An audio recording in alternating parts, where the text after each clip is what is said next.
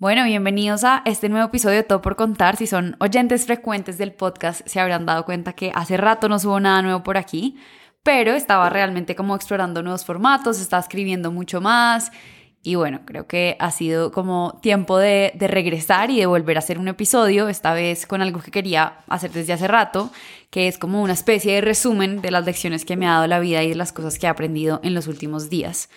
Yo no sé cómo ha sido este año pues para ustedes, pero para mí ha sido un año de muchísimo, muchísimo movimiento.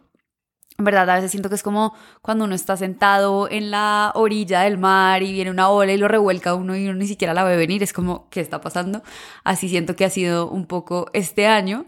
Y en verdad no quiero sonar como una guía espiritual, pero pues sí siento que ha sido como un año de despertar y sobre todo como de darse cuenta y ser consciente de muchas cosas.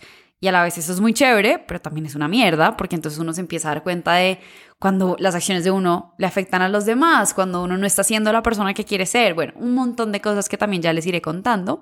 Pero el caso es que quería eh, pues hacer este episodio para contarles de esas lecciones que me ha dado la vida en estos últimos días, en este último año. De verdad creo que ha sido el año en el que más he aprendido cosas y eso que pues apenas vamos como en el séptimo mes, todavía falta, pero yo estoy como ya suélteme. Entonces, vamos a ver qué otras lecciones traerá este año. Pero bueno, quiero, quiero, esa es la idea como de este episodio, compartirles un par de cosas.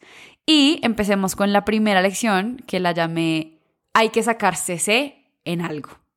Entonces, esto es como, vámonos a la época en la que ustedes están en el colegio y pues a uno le entregan como el reporte de notas y había unas materias en las que a uno usualmente les iba muy bien y otras materias en las que uno se sacaba C, mejor dicho, el famoso paso raspando. Yo creo que eso también hay que aplicarlo un poco a la vida y a veces nos enfocábamos, por ejemplo, cuando nos entregaban esas notas en, ay, te sacaste A en esto, B en esto, pero es que en esto te sacaste C, entonces por favor mejora. Entonces creo que hay como, como para, para mí la lección ha sido como que esa obsesión con querer siempre sacarse A y B en todas las categorías de nuestra vida tiene que parar. O sea, para mí también volvió como, ¿en qué me voy a rajar? O sea, ¿qué materia voy a sacar raspando? ¿Qué materia voy a pasar ahí como de chiripazo? Lo hablaba con mis amigas hace un tiempo porque también lo entendíamos un poco como con el tema de ser mujeres y en nuestra experiencia como mujeres y, y como mujeres que queremos tener una carrera y que nos importa lo que nos pasa en ese ámbito de nuestra vida. Y es como esa presión de hacerlo todo bien, ¿no? O sea, como de tener esa carrera perfecta y de ser súper exitosas en el trabajo, pero después llegar a la casa y tenerlo todo bajo control y ser la que organiza y ser la que cuadra. Entonces, como que un poco liberarse de toda esa carga y decir, en este ámbito de mi vida me voy a sacarse y vale huevo. Entonces es como escoger esa materia que no voy a pasar y creo que además también es un ejercicio importante porque le hace darse cuenta a uno de en verdad que le importa. O hay cosas que a mí me vale huevo en ese momento sacarme ese y hay otras que no. Hay otras en las que digo, no, en esto yo le quiero meter y me quiero sacar A o mínimo B. Entonces es como entender y un poco priorizar cuáles son esas cosas que son los más importantes para nosotras y qué materia no voy a ver. O sea, esta vaina yo no la voy a hacer. Y yo creo que también tenemos mucha presión por el tema de las rutinas, de que entonces yo tengo que leer, tengo que estudiar y tengo que trabajar y tengo que hacer esto súper guau y esta es mi súper rutina y tengo que meditar además de todo. Y aunque todos esos son muy buenos hábitos, que en verdad cada uno puede como empezar a probar y empezar a intentar a ver qué le funciona, Marica, yo creo que no todos tenemos que hacerlo todo. Entonces está bien simplemente decidir en qué materias nos vamos a sacarse y en qué materias nos vamos a rajar. La segunda lección es sobre un tema de la autocompasión y es, pucha, ¿por qué nos damos tan duro a nosotros mismos? Y es un poco, esta lección está un poco ligada con la primera, con este tema de rajarse en algo. Y es que en verdad nos damos muy duro a nosotros mismos. Generalmente tenemos, solemos tener más compasión por los demás que compasión por, por nosotros. Y a veces viene como toda esta presión de o estos pensamientos que se vienen cuando recordamos momentos del pasado y decimos como no, pero es que yo como fui estúpida, como fui a hacer eso, ay tan bruta yo, no, y es, no, qué tal, yo como me dejé hacer esto. Entonces como que renunciar un poco a eso y para mí esto ha venido como en entender que las versiones pasadas de nosotros no tienen la información que tenemos ahora. O sea, cuando yo me enfrento a una situación similar a la que me enfrentaba, por ejemplo, en el 2020, yo en el 2020 no tenía la información que tengo en este momento. Entonces, ¿por qué esperaría que mi yo del pasado reaccionara de esa misma forma? Es como un poco pensémoslo con los niños chiquitos. Pues uno no le puede exigir a una persona de 5 años que se comporte como lo haría una persona de 20. Y ya está, como que cada etapa de nuestra vida es muy distinto. Entonces, para mí ha sido como entender, bueno, relajada porque esa versión suya del pasado no sabía lo que usted sabe hoy y, está bien. Entonces es como también un poco como pasamos de un problema a otro, de ya trabajé en este ámbito, entonces ahora me voy a centrar y voy a trabajar en esta otra cosa. O cuando nos pasa algo y somos conscientes, por ejemplo, en verdad cuando le hacemos daño a alguien o cuando reaccionamos de una forma que no queremos, siempre solemos irnos como a nuestro mini caparazón y ser como, no, es que la embarró, usted mire cómo es de bruta, usted por qué hizo esto. Como que nos damos tanto látigo que a veces digo, ¿y en qué momento nos celebramos? Entonces, para mí el tema de la autocompasión además también es eso, celebrarse y decir, pucha, miren dónde he llegado. O sea, poner en pausa un momento todo, hacer un zoom out y verlo desde otra perspectiva. A veces, y lo leía en un libro, como que hay un ejercicio chévere de evaluar nuestra vida con los ojos de alguien más. Entonces, si alguien más nos está conociendo y uno le dice, oye, pero ¿y qué te enorgullece? O sea, ¿qué te hace feliz de lo que tú has hecho en tu vida? Y uno se sienta a hacer esa lista y dice como, después la ley dice, ah, pucha, ¿verdad que yo tengo muchas cosas en las que puedo trabajar? Pero también tengo muchas otras en las que ya he trabajado, que seguramente me han costado y que ya estoy en otro momento. Entonces es como entender eh, que las versiones pasadas de nosotros mismos no tienen la información que tenemos ahora. Y segundo, celebrarse y, y estar muy orgulloso. Yo creo que a veces eso es un poco una falla de nuestra sociedad que siempre nos dice como que uno no puede ser creído, entonces no sea tan arrogante y no diga lo que usted ha hecho. Y en verdad la arrogancia es una cosa absolutamente distinta, es un poco como la humildad. Esa palabra que yo odio cuando la gente se refiere a, no, es que eh, esta persona es humilde y, y lo usan como para referirse a que es una persona con menores ingresos. Y en verdad no, la humildad no es igual a pobreza, la humildad es una cosa muy distinta Em, y una habilidad que hay que desarrollar todos los días. Pero bueno, así como la humildad, está este tema como de, de es que no sea tan creído y no le cuente a los demás sus logros, porque entonces queda ahí como eh, medio, medio mal con la gente. Y en verdad yo creo que eso hay que pararlo. Y mm, pienso que muchas veces minimizamos nuestros logros porque no queremos parecer creídos, pero fue pucha, así sea en el cuarto con ustedes mismos, escribiendo un diario, viéndose al espejo o contándoselo a la gente que en verdad le importa lo que pasa en su vida, Simplemente sentarse y decir, no, mucha crack, no puedo creer que yo haya logrado hacer esto. O mm, les quiero contar que logré esta cosa por mí misma y me siento absolutamente feliz. Entonces, como que celebrarse y tomarse ese tiempito vale muchísimo la pena. La siguiente lección es algo que ha estado dándome como muchas vueltas en la cabeza y es el tema de la vulnerabilidad en el trabajo. Creo que se ha vuelto ya también como un cliché y a veces siento que es bullshit que las empresas valoren ese tema de la vulnerabilidad. Eh, entonces, no sé, este, e, esta, esta tal vez sea la lección que no tengo tan definida. Me encantaría, si están oyendo esto y les resuenan con algo de lo que estoy diciendo, pues que me contaran cómo lo ven. Pero, y si no, pues también cuéntenme si están completamente eh, opuestos a lo que estoy diciendo. Pero yo se siento que, que las empresas sí necesitan gente que dé los resultados esperados. Y sí, yo sé que está muy de moda el discurso y estamos muy populares en el tema de que somos un espacio seguro y que la gente puede decir lo que quiera, pero no siento que sea así. O sea, no sé, eso es algo que me ha hecho dudar. Y hay una frase, pues como la definición de vulnerabilidad que me encanta de Brené Brown, que es como incertidumbre, riesgo y emotional exposure, que es como exponerse emocionalmente pero no sé, no sé si eso sea lo que las empresas necesiten y no sé si más bien se use como un escudo y ya se volvió una palabra cliché, como de sí, sí, aquí todos podemos ser vulnerables, pero ¿realmente podemos? Eh, no sé, la dejo ahí como abierta para un tema que me gustaría como seguir investigando y seguramente vendrán otros episodios. Me parecería súper chévere dedicarle uno completo a hablar de esto y pues como recoger opiniones de diferentes personas y líderes. A ver, a ver si el cuento de la vulnerabilidad es real o es bullshit, porque a veces siento que es eso último. Bueno, la cuarta lección es sobre los cuentos que nos echamos a nosotros mismos. Oigan, a veces yo me doy cuenta que me armé una película, pero que yo digo, no, es que yo debería ser literalmente escritora guion.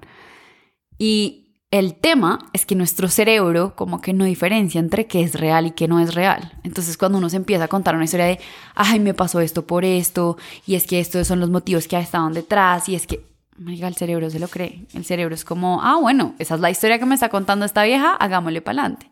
Entonces, un poco como ser conscientes de qué cuento nos estamos echando a nosotros mismos. Hay un libro que si les interesa eh, hablar, pues como aprender más de este tema, que se llama El poder de las palabras, súper, súper interesante. Em, es como el, todo el tema de la conversación y el poder de las palabras, que además es algo con lo que yo conecto muchísimo. Para mí, hablar es muy importante.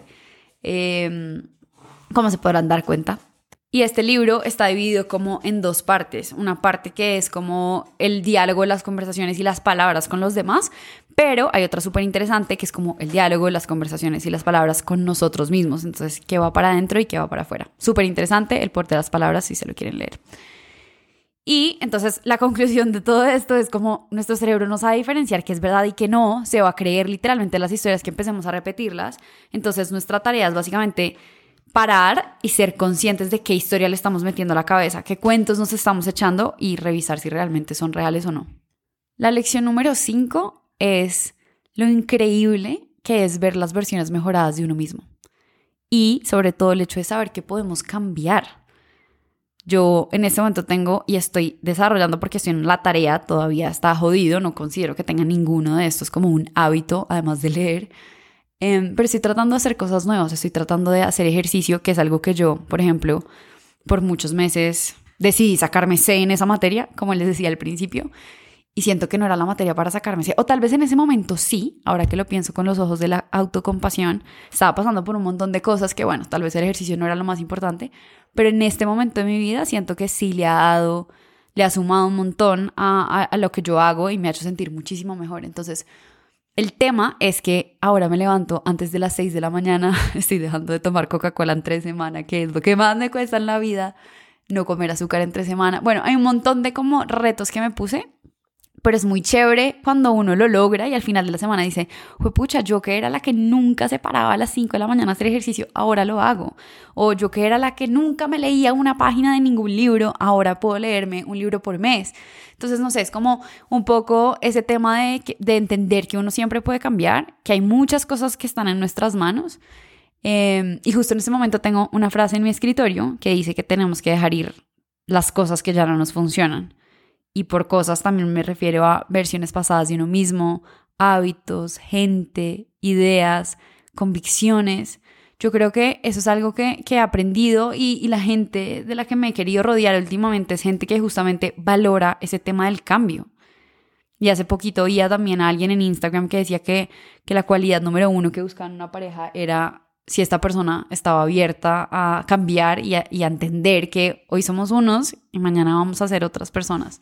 Entonces creo que ese tema como de darse ese chance de cambiar, darse ese chance de saber que siempre podemos cambiar algo que no nos gusta a nosotros y ver esa versión de mejorada, ver esa versión que nos acerca más a, a la persona que queremos ser es un sentimiento increíble. Entonces yo creo que hay que trabajarle un montón a eso y tal vez esa es un poco la lección.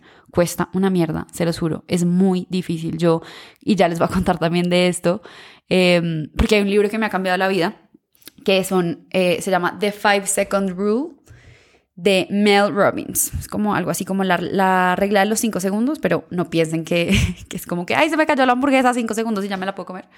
No, pero es parecido el concepto. Eh, y este libro, les juro que me dio un revolcón. Lo oí en audiolibro.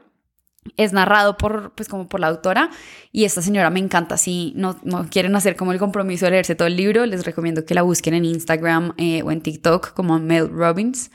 Y no, es espectacular. Ella misma narra el libro, entonces es como, se siente muy real, es como básicamente tener una conversación con alguien. Sus episodios de podcast también se los recomiendo un montón que los busquen porque son espectaculares. Y bueno, para mí fue como una cachetada. Entonces, muy resumido, la regla de los cinco segundos, lo que ella dice es, para hacer algo hay que contar hacia atrás. Entonces, sonó la alarma y uno empieza, ¿no? Entonces empieza la pensadera. No, qué mamera, no, yo puedo hacer ejercicio más tarde porque igual no tengo nada que hacer hoy. Uy, no, qué pereza pararse las cobijas. A mí en qué momento se me ocurrió. Bueno, ya, la cabeza se llenó de vainas. La vieja dice, en ese momento uno uno pierde. Y es como este dicho que, que el que piensa pierde y ella dice, es verdad, porque nuestro cerebro está literalmente diseñado para sabotear cualquier actividad que nos vaya a poner en riesgo o que nos vaya a sacar del confort en el que estamos. Entonces, ¿quién se quiere salir de su cama a las 4 de la mañana para, irse, para ir a correr o para ir a hacer ejercicio? La verdad, nadie. Y el que diga que sí, pues probablemente le pase una vez al mes. Entonces, es como que lo que esta señora dice es, Sonó la alarma, lo que yo tengo que hacer para actuar es dejar de pensar y simplemente contar hacia atrás. Entonces, 5, 4, 3, 2, 1, me paro. Ya, acción. Y se aplica para levantarse por la mañana, pero también aplica para cualquier cosa en la vida, se lo juro. Hay veces que yo en el trabajo remoto como que, no sé, termino de almorzar, me pongo a ver el celular, me paso media hora viendo TikTok o cualquier otra actividad que uno dice como, ay no, ahorita empiezo y ya empieza ahí la pensadera, la pensadera. Ella dice, no, listo, 5, 4, 3, 2, 1, voy a cerrar TikTok, pa, lo hago. 5, 4, 3, 2, 1, abrí el computador y me puse a hacer la vaina que llevo procrastinando un montón de días. Entonces es como aprender a usar esa regla a nuestro favor, les juro que a mí me ha cambiado la vida, porque es que yo jamás tengo ganas de levantarme a las cinco y media, pero entonces no dejo que mi cerebro empiece a pensar, sino que aplico la regla y me ha servido para muchas cosas también. Entonces, un par de como frases em, de mis frases favoritas del libro. También ella analiza, por ejemplo, estas cosas que uno se crea de, de, de uno mismo. Entonces, preocuparse, pensar de más, procrastinar son hábitos, no son características de nuestra personalidad. No somos procrastinadores, tenemos un hábito de procrastinar. Y lo chévere de los hábitos es que así como podemos crear nuevos, también podemos romper los que ya tenemos. Entonces, diferenciar qué es un hábito de qué es una característica de nuestra personalidad es súper importante. Otra parte que me fascina es, como muy, ah, muy en línea con lo que les decía ahorita de cambiar, cada etapa de nuestra vida requiere una nueva versión de nosotros. ¿Cuál es la persona que necesita esta etapa que estamos viviendo? ¿Qué hábitos tiene la persona que este momento, por las circunstancias y por los momentos en los que estamos pasando, la vida necesita que seamos?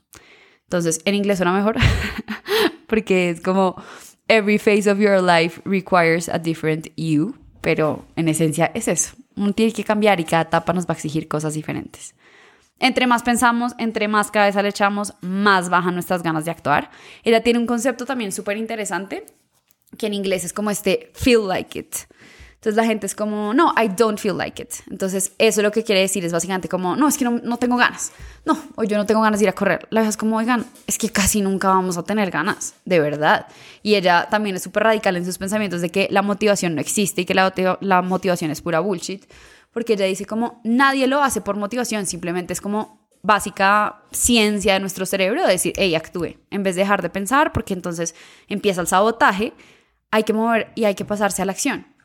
Entonces, ella también tiene como todo este tema de, no, no, no, es que usted nunca va a tener, ¿qué ganas tengo de pararme de mi cama calientica a las 5 de la mañana y irme a correr 10 kilómetros? No, es que me muero de las ganas. No, no son ganas. Entonces, es como los sentimientos no deberían guiar y las ganas no deberían guiar nuestras acciones. Si nosotros le damos esa ayudita extra al cerebro para que deje de pensar y empiece a actuar y empiece a moverse, les juro que el cerebro nos sigue. Eso es como una de sus de sus premisas principales. Es como si usted se mueve, por eso es tan importante como hacer el movimiento físico. Entonces, como 5, 4, 3, 2, 1 me va a parar, voy a abrir, voy a caminar, o sea, acciones, verbos de acción.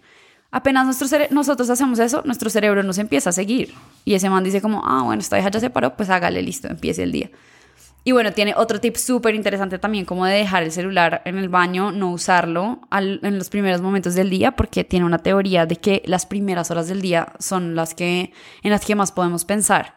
Yo creo que eso pues cambia, no sé, yo antes, por ejemplo, era mucho más productiva en la noche, ya ahora soy mucho más en la mañana, pero pienso que eso también depende de muchos contextos.